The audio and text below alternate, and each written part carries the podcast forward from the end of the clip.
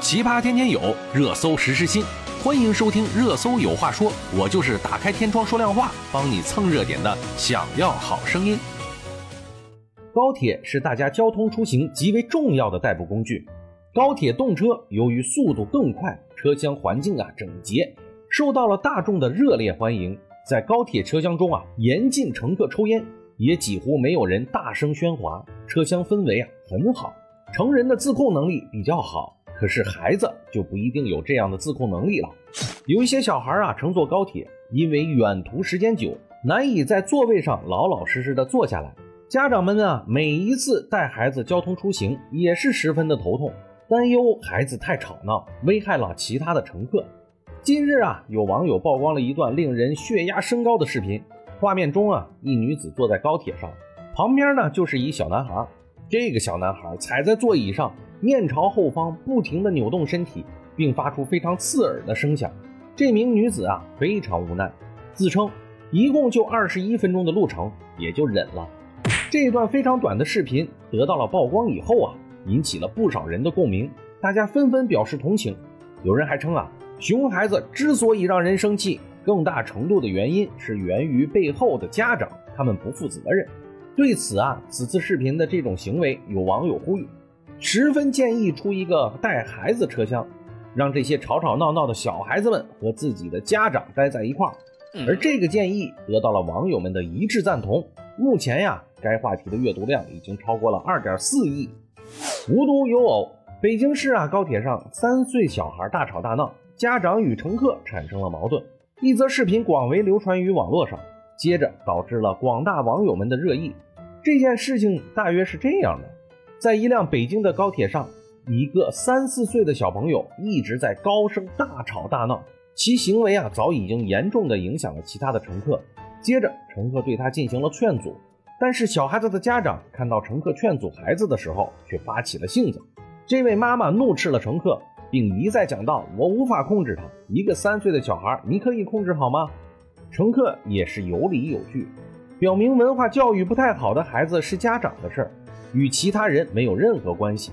欢迎来到公共场所，不该做出影响他人的事情。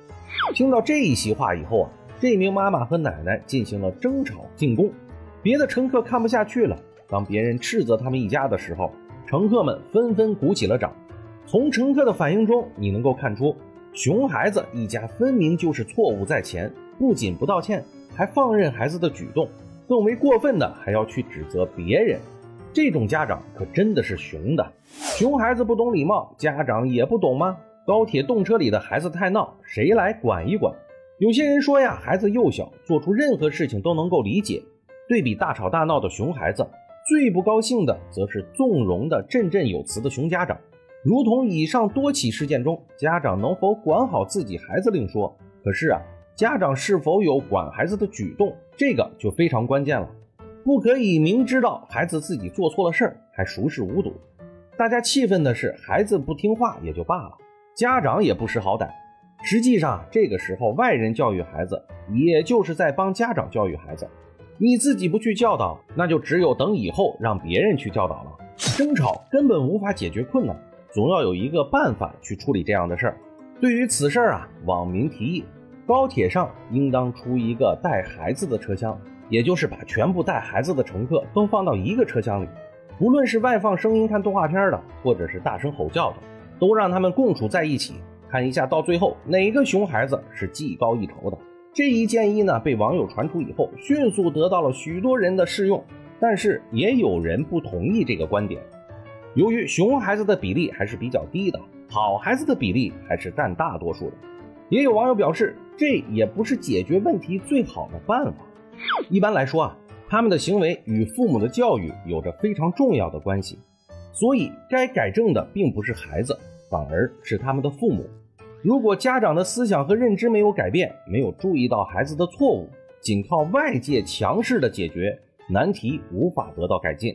孩子也应当进行文明教育，即便孩子年纪小，听不明白大人这个道理，但是也需要多点耐心，多去教育。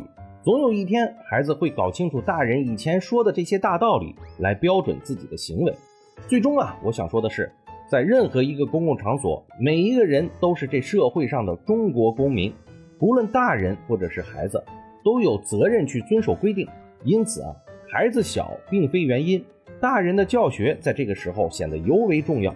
亲子教育被称作第一教育，家长好朋友一定要重视下去呀。好了，今天我们就说这么多吧，我们明天见。